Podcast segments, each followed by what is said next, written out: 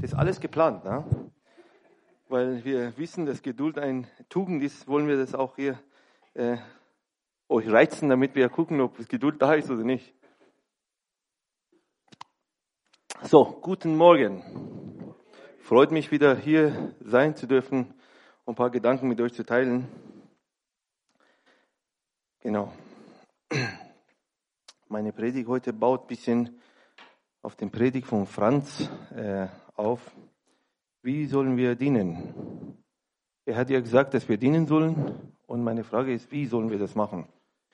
Dass es nicht äh, ein Last für uns wird. Wir haben ja von Franz gehört, äh, paar Punkte, wie wir unsere Nächsten segnen sollen oder dienen sollen.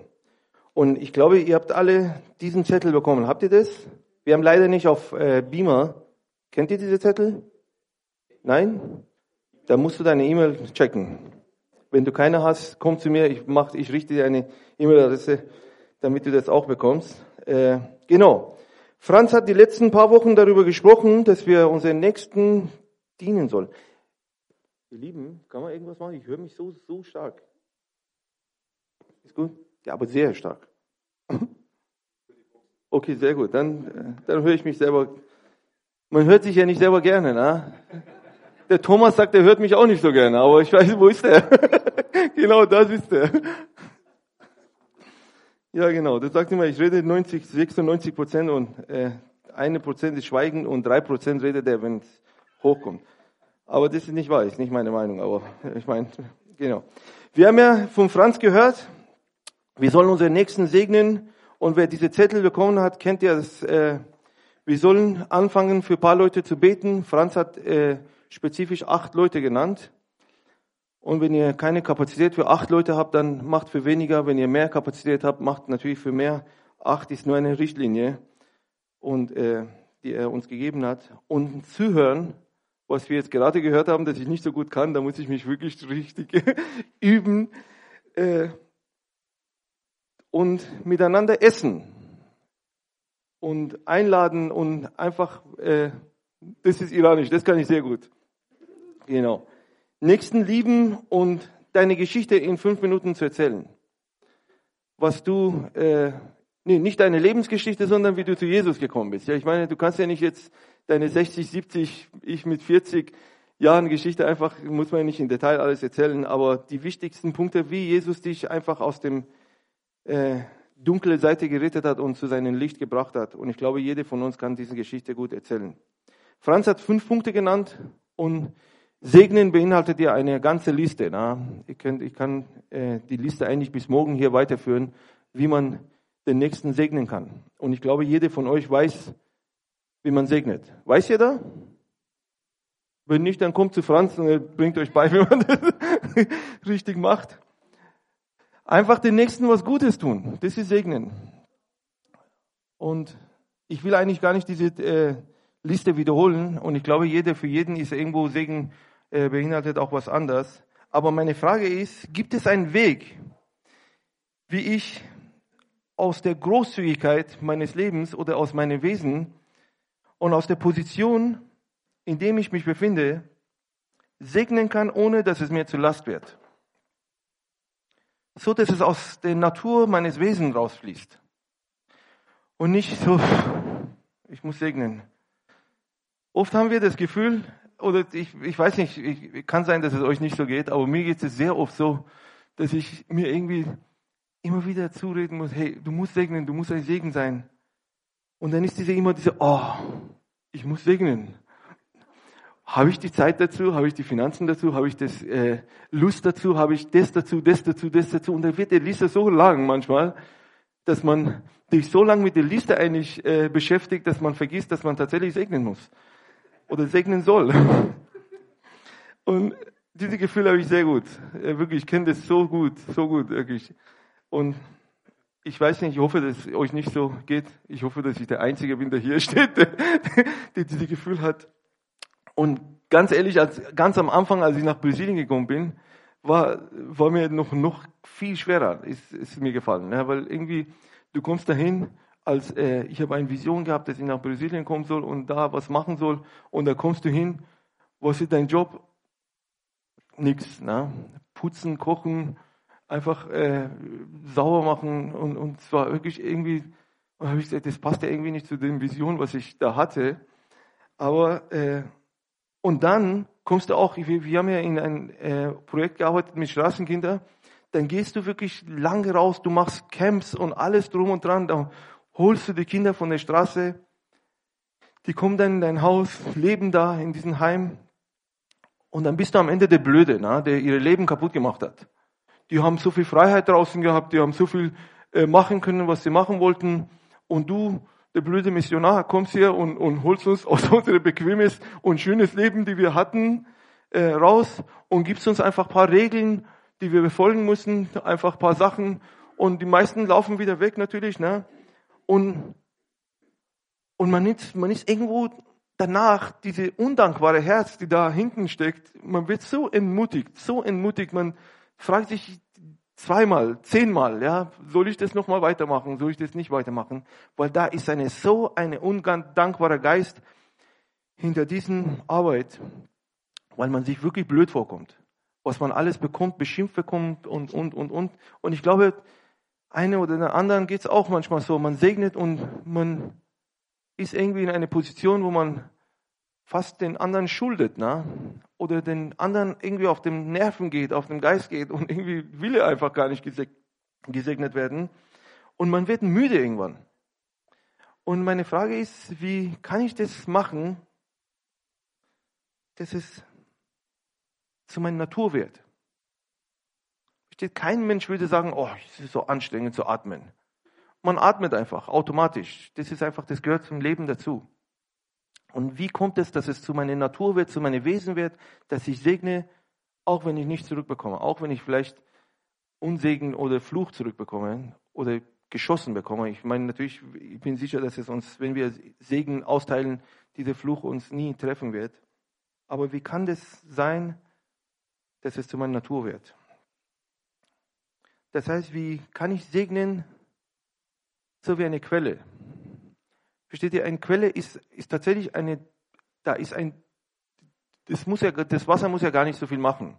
Da ist ein Druck, das druckt so weit, so lang, bis das Wasser rausspritzt und quält aus dem Boden und dann fließt er einfach ich bin jetzt keine äh, Physiker, ich weiß nicht genau, aber das ist meine Vorstellung. Eine Quelle muss jetzt nicht irgendwo mit Meißeln hinkommen und, und seinen Weg äh, machen oder äh, zu rauszumeißen, sondern es kommt einfach.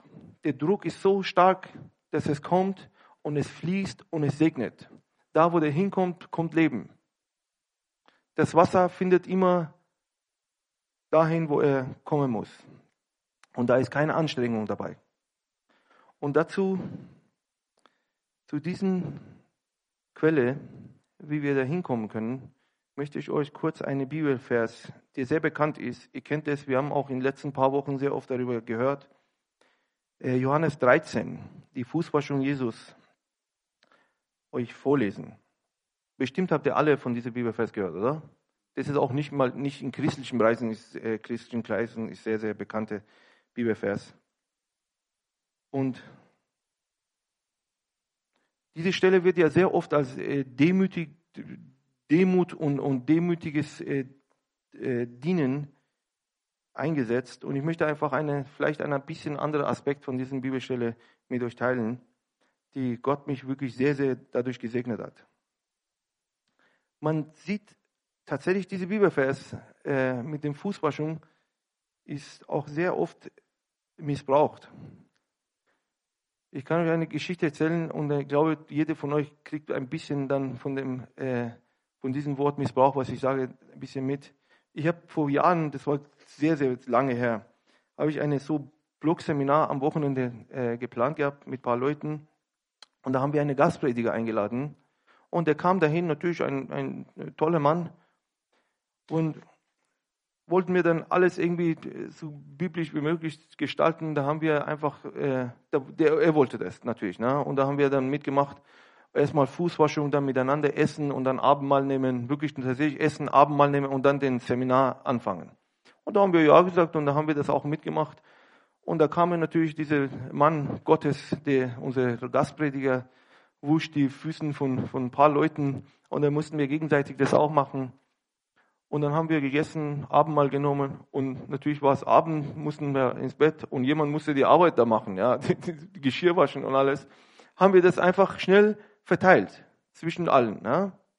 Und er war so, so, so beleidigt, wieso man dem Mann Gottes eine Arbeit, so eine niedrige Arbeit angeboten hat, dass er Geschirr waschen muss. Und ja, wer ist er denn? Der heilige Mann Gottes. Wie kann man den Prediger, der den ganzen Wochenende Seminar leitet, Geschirr waschen lassen? Und es passiert sehr oft, wenn wir ganz ehrlich sind. Ich meine, ich weiß, dass ich mich sehr auf einen sehr dünnen Eis begebe jetzt. Aber im christlichen Bereich passiert es sehr, sehr oft, dass so richtige äh, scheingeistliche äh, Männer immer diese Akt ausüben. Ich sage nicht immer, dass es so ist, ne, aber viel diese Akt ausüben, um ihre Demut zu zeigen. Dass alle sehen, okay, schau mal, wie demütig ich bin. Das wird im Fernsehen gezeigt, manchmal, es wird große Zeremonien drumherum. Ich will jetzt nicht in Detail eingehen, aber es wird einmal im Jahr wirklich gezeigt, wie der Mann Gottes die Füße wäscht. Und irgendwie ist man auch doch irgendwo ein bisschen stolz, dass man so demütig ist. Man zeigt, schaut mal Leute, hey, am besten, wenn alle zusehen, ist noch, noch viel, viel besser. Ne? Alle sollen gucken, wie demütig ich bin. Ich beuge mich jetzt gerade und wasche die Füße. Aber wenn es zum Geschirrwaschen kommt, dann ist es ein bisschen zu hart. Füße sind doch weicher.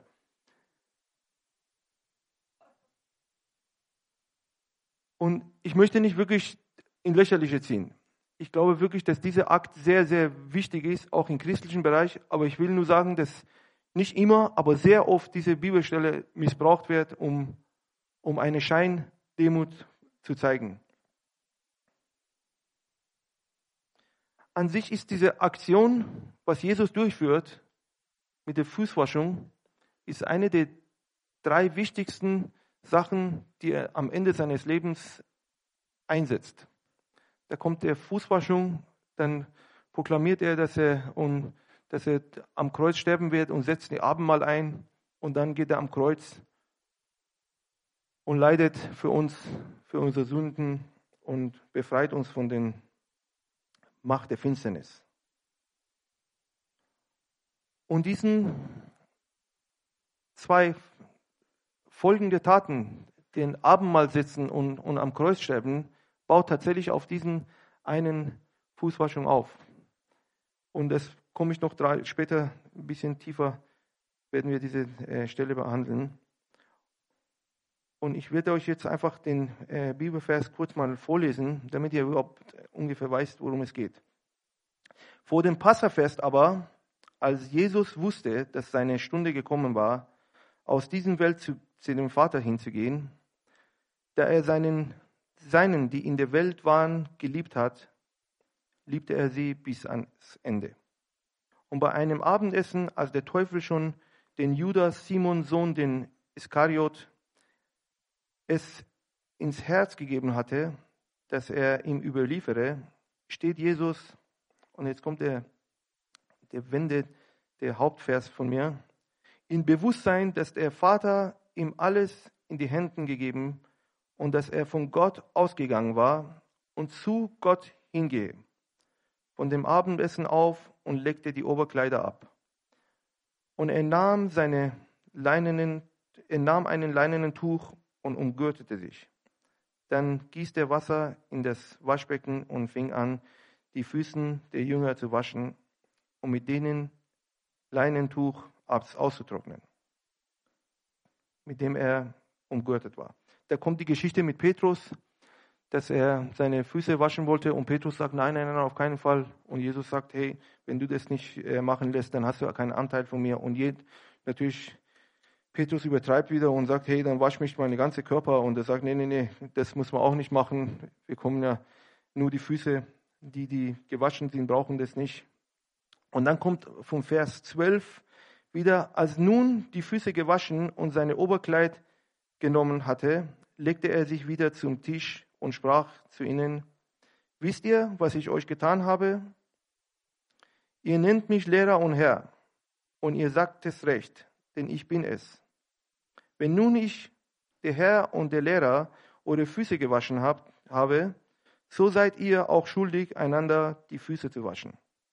Denn ich habe euch ein Beispiel gegeben, das auch ihr tut, wie ich euch getan habe. Wahrlich, wahrlich, ich sage euch, ein Sklave ist nicht größer als der, als sein Herr und eine Gesandte nicht größer als der, der ihn gesandt hat. Wenn ihr das weißt, glückselig seid ihr, die ihr es tut.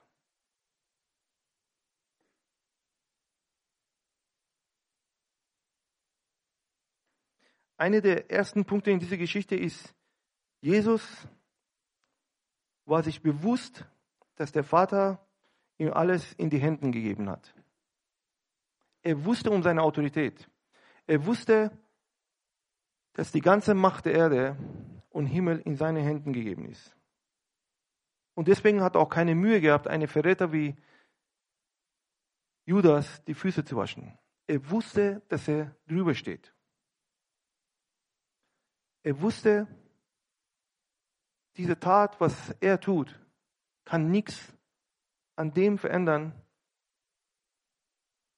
was ich an Autorität habe.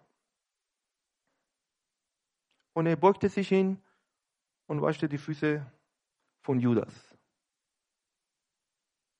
Sind wir in der Lage oder haben wir die, die, die erfasst, dass wir die Autorität in Christus haben und dass jemand, der uns wirklich hasst und der uns verrät, einfach uns zu beugen und ihm die Füße zu waschen?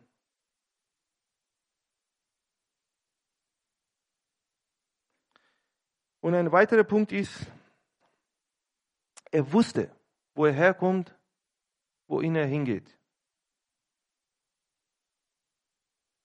Er war sich bewusst, wo er gekommen ist, wo seine Identität ist und wohin er hingeht.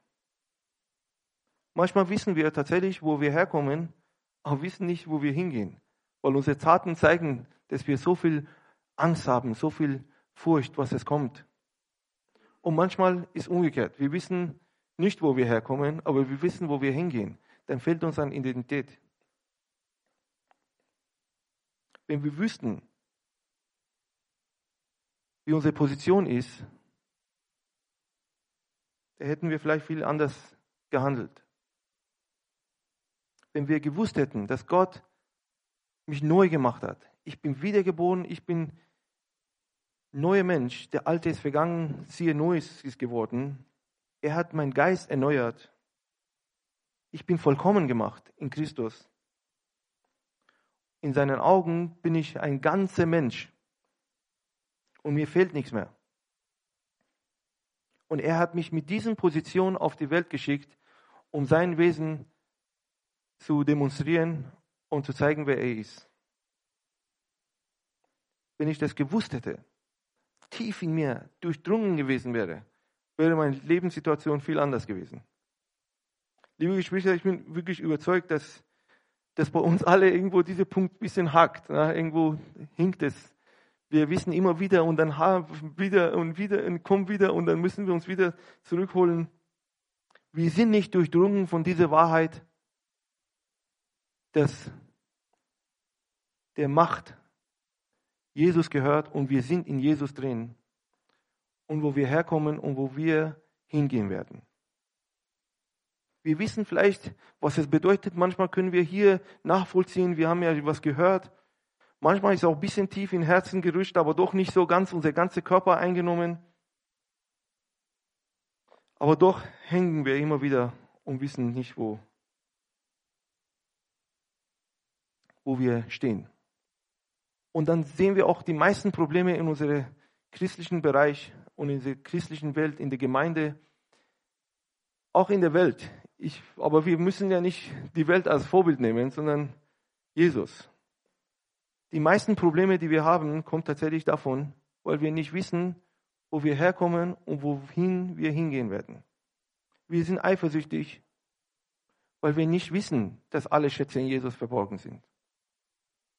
Warum hat er und ich nicht? Ja, dann geh und hol dir auch. Wir sind minderwertig manchmal. Weil wir nicht wissen, wo wir herkommen. Wir wissen nicht, dass unser Vater uns neu geschaffen hat.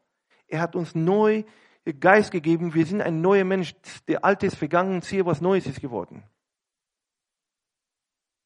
Wir werden verletzt manchmal, wenn einer was sagt, weil wir nicht wissen, woher wir kommen und wohin wir gehen.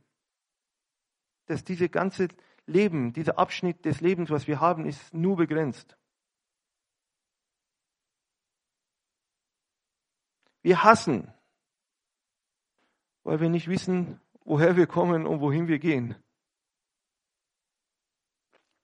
Weil wir nicht durchdrungen sind mit dieser Wahrheit. Wir sind gierig, habe ich am Anfang gesagt. Oh, guck mal, der hat das. Oh, guck mal. Ja, wenn ich das auch gehabt hätte. Weil wir nicht wissen, dass alle Schätze und alle Macht und Autorität in Christus verborgen sind.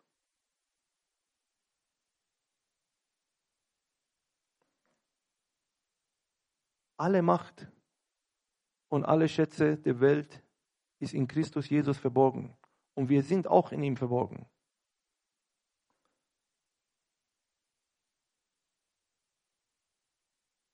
Wieder meine Aussage von Anfang. Wer sich erinnert, habe ich ja gesagt, dass äh, ich kurz auf diesen Punkt wieder mit dem Abendmahl und drei Punkte wieder zurückkommen werde. Jesus konnte am Kreuz leiden. Ich meine, Abendmahl war ja ein, ein, eine Ankündigung von dem, was jetzt danach kommt. Weil er sich in diesem Vers sich bewusst gemacht hat, wer er ist, was er bekommen hat, wo er herkommt und wohin er hingeht. Ich glaube, wir sind uns alle über, äh, einig und überzeugt davon, dass es kein heftigeres Gewalt in, auf dem Universum gab als diese Kreuzigung von Jesus. Dass ein Mensch oder ein Gott, der Mensch wurde und die Sünde der ganzen Welt von Anfang bis Ende auf sich tragen musste. Und wir konnten ja nur äußerlich sehen, was da an seinem Leib getan wird. Das Geistliche, was hinterher äh, hinter den Kulissen passiert ist, können wir ja gar nicht nachvollziehen, was da passiert ist. Aber er konnte alles machen, weil er wusste, dass ihm alle Autorität und alle Macht in die Händen gegeben sind. Und er wusste, wo er herkommt und wo er hingeht. Ich bin sicher, dass er sehr oft verzweifelt hat. Und sehr viel, sehr oft Zweifel wirklich über ihn gestürmt ist. Hey, ist es richtig, was ich mache? Ist es wert? Ist es wert für so einen Judas oder für so einen Petrus, für so einen äh, Matthäus, für einen Stefan, für einen Franz, für einen Shari, Maria, Andi, egal wer. Ist das wert? Ist es wert für den, so viel zu leiden? Und dann kommt er immer wieder zurück auf diesen Gedanken, in seinem Bewusstsein. Er war sich bewusst, dass alle Macht ihm gegeben ist. Und er war sich bewusst, wo er herkommt und wohin er hingehen wird.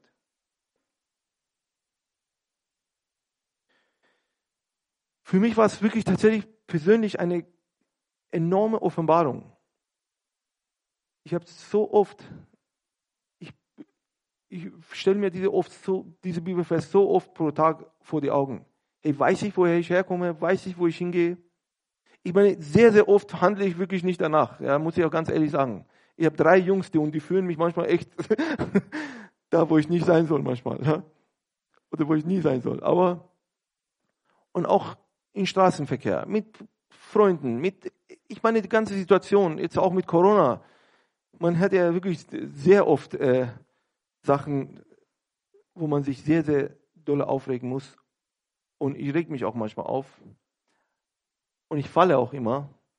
Aber immer wieder komme ich zu dem Punkt zurück und frage mich selbst, hey, Junge, weißt du, wo du herkommst und wo du hingehst? Handelst du gerade aus dieser Position? Machst du gerade das? Weißt du, dass du verborgen bist in Jesus und alle Macht und alle Autorität in ihm verborgen ist? Und dass du mit dabei bist. Und ab und zu kriege ich tatsächlich die Kurve, wo ich die Situation wenden kann und dann doch anders handeln kann, als ich vielleicht 30 Sekunden vorher gehandelt hätte. Ja, Halleluja. Aber kommt nicht so oft vor, leider. Ich brauche noch viel Training. Ich weiß, ihr seid ja durch. Ich bin noch, noch äh, ihr seid ja da oben.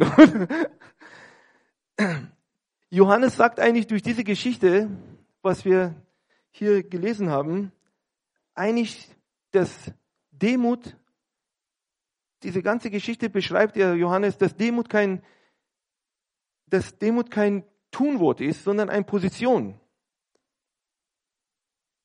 Tun, Demut ist kein Akt, den man einfach tut, damit man demütig ist.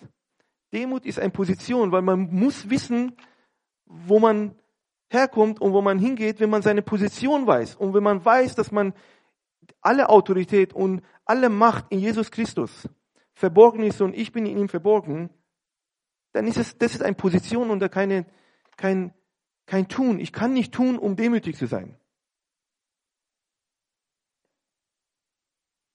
Wir tun sehr oft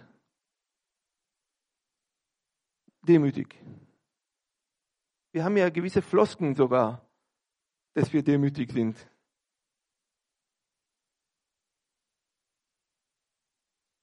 Und dann kommt natürlich, ich habe auch sehr viel Muss benutzt, aber wenn man diese Position nicht kennt, dann muss man halt. Ja?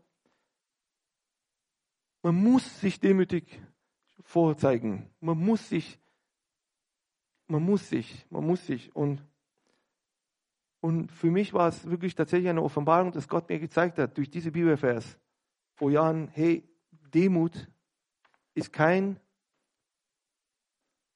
Akt. Das ist kein Tunwort, sondern eine Position. Ich muss diese Position erreichen.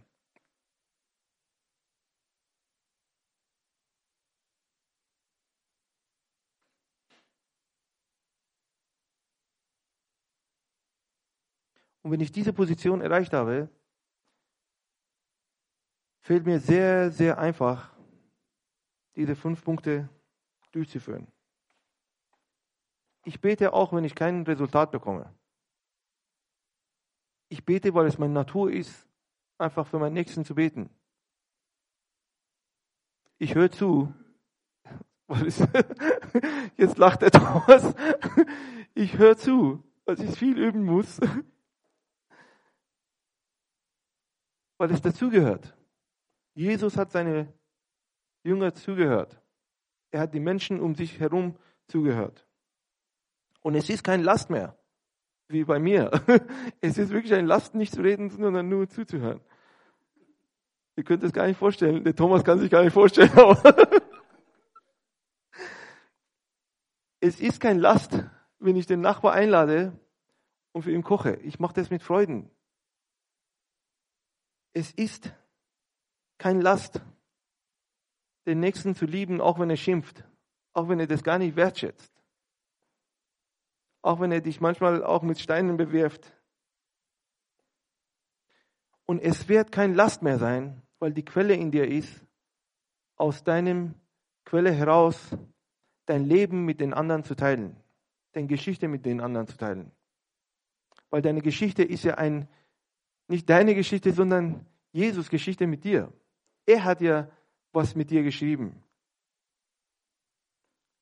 Und niemand anderen hat ein Einfluss in diese Geschichte außer du und er. Natürlich an, alle wieder haben ein, ein paar Sätze mit rein investiert, aber am Endeffekt war er der Schreiber deiner Geschichte und das kannst du immer wieder erzählen. Immer wieder erzählen, was Gott für dich gemacht hat und wie Gott dich gesegnet hat.